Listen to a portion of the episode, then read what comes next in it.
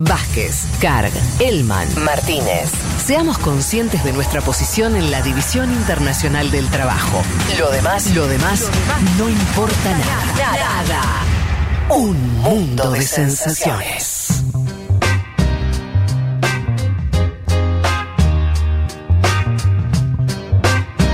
Vamos a un rápido panorama de otras noticias que estuvieron ocurriendo en el mundo, si les parece.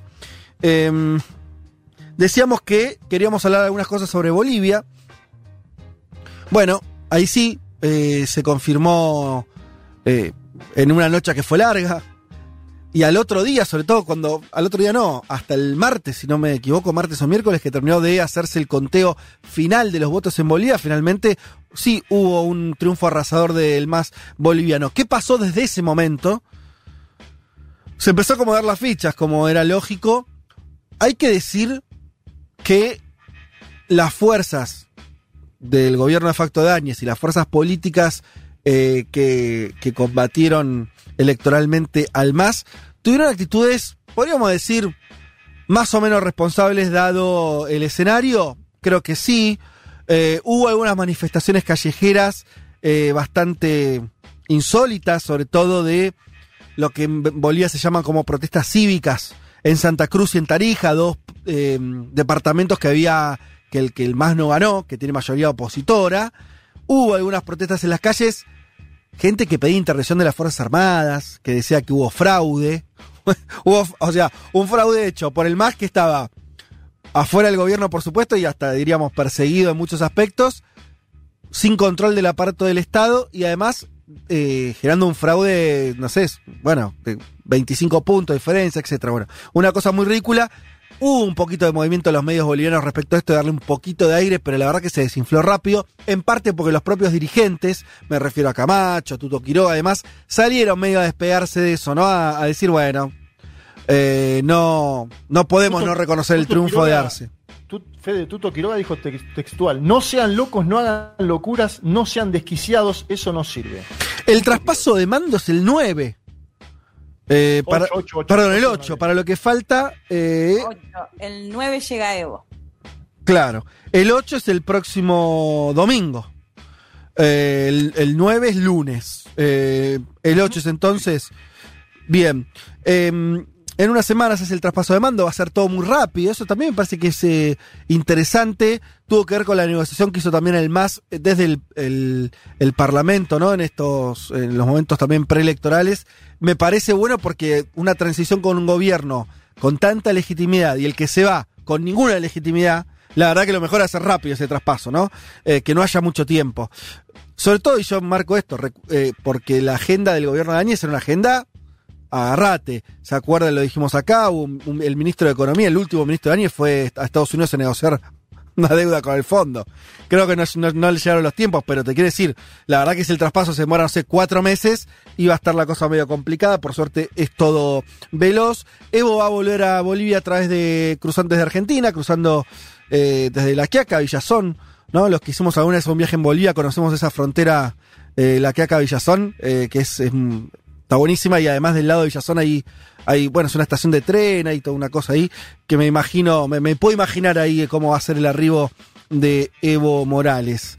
Algo más que estuvo pasando respecto a Bolivia y que es interesante porque también te marca el clima al que estamos, no solamente en un país, sino un clima que es más bien global, que es las elecciones dirimen, en el mejor de los casos, dirimen la confrontación, pero al toque hay una especie de impugnación de legitimidad que es muy preocupante. ¿Qué pasó? La primera discusión que tuvieron los bolivianos después de las elecciones ya tuvo que ver con que supuestamente el MAS estaba cometiendo un nuevo acto de autoritarismo. Es complejo, ¿no? El MAS de vuelta, ganando por ese margen, el MAS que ni siquiera lleva a Evo Morales, eh, tiene una figura moderada al frente, etcétera, etcétera. De todas maneras, todo se acomodó el discurso, sobre todo de medios y opositores, para decir que una reforma mm, del legislativo, que ya tiene mayoría del MAS, eh, con, la conformación previa, cambió un reglamento del Senado para eliminar un- unos artículos que fijaban que algunos procesos debían requerir dos tercios de, eh, de los legisladores para aprobarse. Y esto lo cambiaron por mayoría. Lo que salieron a comunicar los opositores es, bueno, ven, volvió la dictadura. eh, bien, si vos veías la letra más chica de lo que estaba suponiendo, y me quiero detener en esto, es que esos, la eliminación de los dos tercios es para algunos trámites burocráticos muy menores, como por ejemplo la determinación de la agenda parlamentaria del día y demás, y los que tenían un poco más de peso político, tenía que ver con la elección de eh, jefes eh, para, para aprobar ascensos en la policía y las Fuerzas Armadas. Y la designación de embajadores. Pero sobre todo diría, ¿no? Lo que tiene más peso es Fuerzas Armadas y Policía. Yo, la verdad, eh, hay un partido que. Hay un partido que le dieron un golpe de Estado. Que, y esto no me lo te cuenta nadie, lo vi yo en las calles, con una presencia militar totalmente protagónica. Que la, me- la primera medida del gobierno, del futuro gobierno, sea resguardarse para sí, con una mayoría que nadie discute. La designación de los jefes de la policía y los militares me parece de, mínima.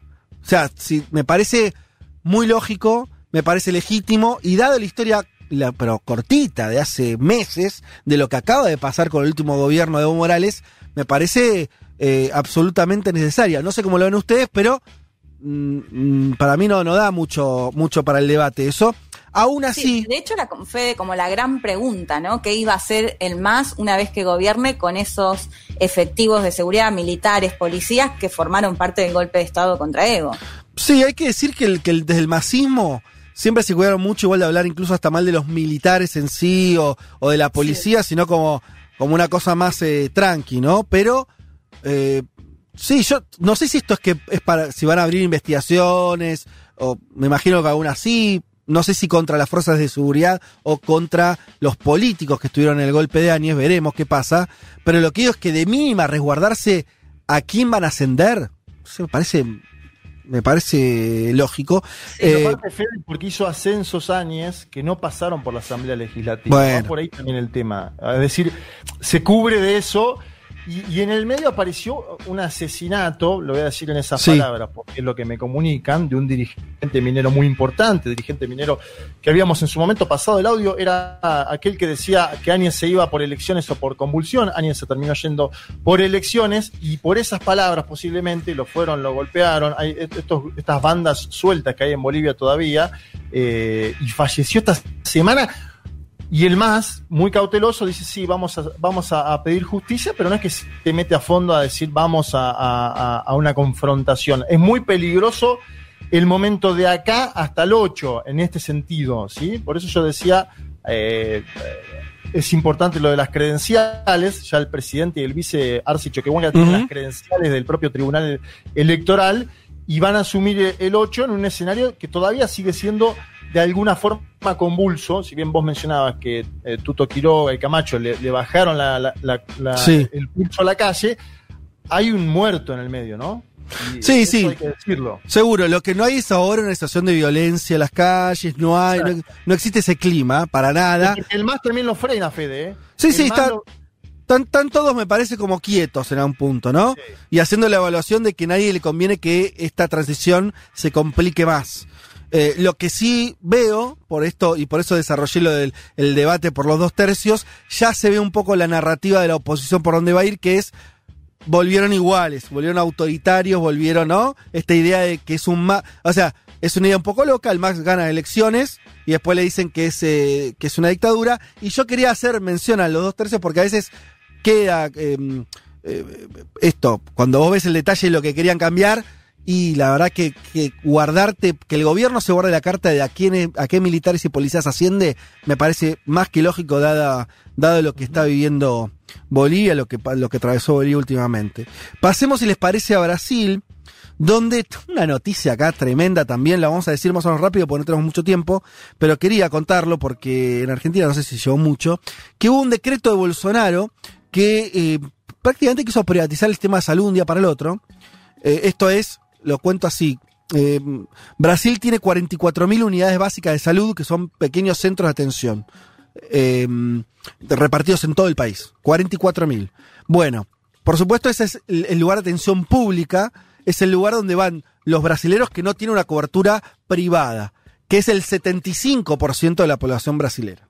75 se atienden en parte en estos centros. Bolsonaro dijo, bueno, vamos a meter estos centros en eh, hacerlos eh, que ingresen capital privado para invertir. Obviamente el, el- discurso de esto es bueno para desarrollarlo, para que haya más centros, mejor... cap- bueno, eh, la pregunta es, ¿y a cambio qué? o sea, ¿cómo es? Eh, el- un privado invertir en algo que es un, un eh, eh, si- un- si- parte del sistema de salud público, gratuito, y qué va a tener a cambio? Bueno, y ahí desde el Ministerio de Guedes decían, bueno, pero el modelo de negocios se va a ver en el futuro. La verdad que eso genera una ola de críticas tremenda. Además, recordemos que Bolsonaro estaba en una línea de eh, enfocar su electorado hacia la- la- las bases más populares, ¿no? Como sacarle un poco la clientela electoral al PT con el tema de las ayudas sociales en medio de la pandemia. Esto que era hace foco directo en los sectores más vulnerables de, Brasil, eh, cayó, cayó pésimo y, firmó el decreto y lo retiró en menos de 24 horas. Así que, mm, lo cual también es interesante para ver la direccionalidad de- de- de- del gobierno de Bolsonaro que no cambió. Quiero decir, ¿qué, qué- hacia dónde, qué, qué es el país que se imagina, que le gusta a Bolsonaro, va más por este lado. Más allá de que dé una ayuda transitoria en medio de la pandemia, este es un, un hecho claro, porque además él dijo, retiro el proyecto porque no se entendió, qué sé yo, pero cuando, cuando se pueda, cuando haya condiciones, lo volveremos a presentar. No, es que dijo me equivoqué. Eh, sí, y esto tiene como la firma muy clara de, em, de- del ala más liberal, ¿sí? Del, del gobierno de Bolsonaro, que todavía tiene su, su relevancia. Y comento una cosa más de Brasil, que me parece muy importante también, que es que hubo una reunión entre eh, Lula y Ciro Gómez. Recordemos, Lula no tengo que presentarlo. Ciro Gómez es un dirigente de la centroizquierda, no lulista, no petista, que le fue más o menos bien en algunas elecciones. Y el dato es que en la última que gana Bolsonaro, Ciro Gómez también creía que iba a ser arrollador, finalmente queda fuera en la segunda vuelta, porque a la segunda vuelta pasa Bolsonaro y Haddad, el candidato del PT, y cuando se le pide a Ciro Gómez que diga, bueno, che, decí que apoyase la segunda vuelta a Haddad, él no lo hace, a pesar de que ya estaba claro que lo que se venía era nada más y nada menos que una, una forma cuasi fascista de gobierno, y él se va a Europa y no habla, ¿no? Y eso termina de romper los puentes que ya eran pocos con eh, el resto de la izquierda brasileña, en particular con el PT. No visita a Lula en todo el tiempo que Lula está preso. Pero, ¿qué te dicen los diarios hoy? Y esto me pareció para comentarlo. Eh, existe esta reunión que les digo, a pesar de toda esta historia, este background, se junta en el Instituto Lula, Lula y Ciro Gómez, hace una reunión de esas bien políticas, los dos dirigentes solos, con eh, un gobernador que es en medio el que, el que hizo, eh, el que hizo de, de- de Celestino entre los dos. Y se despertaron todas las preguntas de si podría haber una unidad del PT y Ciro Gómez para las próximas elecciones presidenciales, lo cual tal vez cambie la realidad política. Y ¿Te algunos, agrego, Fede, algo? ¿Te agrego? déjame, sí, sí, no, dale. No, hay un publicista muy conocido, Joao Santana, que incluso hizo asesorías acá en la Argentina Mm. con el peronismo. Destacó mucho esta semana a Cristina Kirchner y a la formulación del Frente de Todos y dijo una fórmula imbatible sería Ciro con Lula de vice. Así textual lo dijo Sí. Joao Santana, asesor importante. Joao Santana logró la, hizo las dos campañas de Lula, hizo la de Dilma, la primera. Ojo, atención Sí. con un mensaje Diga- fuerte. digamos, Lula no puede ser candidato igual, está inhabilitado, o sea que eso a priori está difícil, ¿no? Tendría que pasar algo, pero no puede, hoy no puede ser candidato, eh, está inhabilitado por la justicia, eh, pero lo que sí se tomó como, como mensaje es eh, el que Lula estaría haciendo su, estaría tomando el ejemplo de, de Cristina. Esta idea, ¿no? Que es un poco también pasó con, bueno, En Ecuador lo mismo, porque vos- Claro. son, son políticos inhabilitados los tres. Eh, Evo Morales, Lula Exacto. y Digamos. Me parece que va en ese sentido lo que decía el publicista Santana. Totalmente. Así que bueno, es interesante ver qué va a pasar ahí. Ciro Gómez, la verdad que siempre fue muy refractario a, a esto y Marco lo que hizo en la segunda vuelta, porque no es chiste, ¿no? O sea, no es que, no es que no apoyó, no es que no apoyó a- al- a- al PT en la primera vuelta, no apoyó en la segunda vuelta y el del otro lado estaba Bolsonaro y ya se sabía que era Bolsonaro ahí. No estamos hablando, ya estaba no era clarísimo. Marina Silva quien estaba enfrente. ¿Cómo? No era Marina Silva quien estaba enfrente. No, claro, claro, claro, claro, exactamente. Pero bueno, viste lo que son las realidades. Y esto también es el caso de, de argentino eh, con, con el, el formato Cristina. Las realidades se acomodan. Antes del macrismo era muy difícil.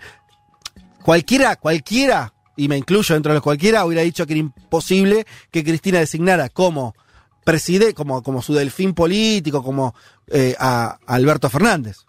Hubiera dicho, "Mira, es imposible. Podrías nombrar 10 políticos antes de eso. Pasó el macrismo y eso se convirtió en realidad. Así que no me asombra para nada que Lula, a pesar de esto todo que cuente, dé la bendición. Porque acá de lo que se trata es eso, no es tanto un acuerdo, sino que es probable que Lula no sea candidato a presidente y lo que diga Lula respecto de quién sería va a tener un peso muy importante, ¿no? Así que algunos dicen Ciro Haddad o Haddad Ciro también, está esa posibilidad. En fin, eh, quería comentar eso y de, respecto de Brasil, bueno, y después eh, nombrar dos o tres cuestiones muy rápido, no tenemos tiempo de desarrollarlo. Eh, Europa supera los 10 millones de casos de COVID, confirmadísima la segunda ola. Eh, Francia que superó las 36.000 muertes, eh, un nuevo, eh, una nueva cuarentena generalizada con medidas diferenciadas respecto al primer confinamiento. Eh, van a permanecer abiertos algunas cosas en Francia, pero el resto se cierra, y se invierte, ¿no? Algunas cosas quedan abiertas, guarderías, centro de enseñanza secundaria, algunos colegios, eh, algunas partes de la economía esencial, todo el resto a guardarse, eh, entre, por, ej- por ejemplo, los comercios, ¿sí? Los que no sean esenciales. O sea, algo muy parecido a lo que tuvo Argentina en la primera parte de, de su cuarentena ya por abril, ¿sí? Sí, e imagínate lo desbordado, bor- desbordados que deben estar porque intentaron impedir en Francia particularmente llegar a este confinamiento de todas formas, digo, y lo tuvieron que hacer finalmente. Totalmente. Y siguiendo en Francia, el jueves, ¿no? Sucedió el, el ataque eh, a una iglesia en Niza. Y esto vuelve, ¿no? Este, este, este algo que en Francia está siendo recurrente. Lo vemos de hace varios años, cuando fue el atentado en- con- eh, contra Charlie Hebdo, contra ese periódico 2015. satírico. 2015, bueno, ya tenemos cinco años de una constante, ¿no? Cada tanto hay un, eh, una situación donde sectores que pueden ser miembros franceses en general, son gente que nació o vive en Francia, pertenecientes a eh, este, a alguna corriente islámica que comete algún atentado. eh, y, y los franceses y la política francesa que no, no sabe bien cómo, cómo manejar eso, ¿no? Para- la única que tiene un discurso claro es Marine Le Pen, y el resto está ahí viendo qué onda.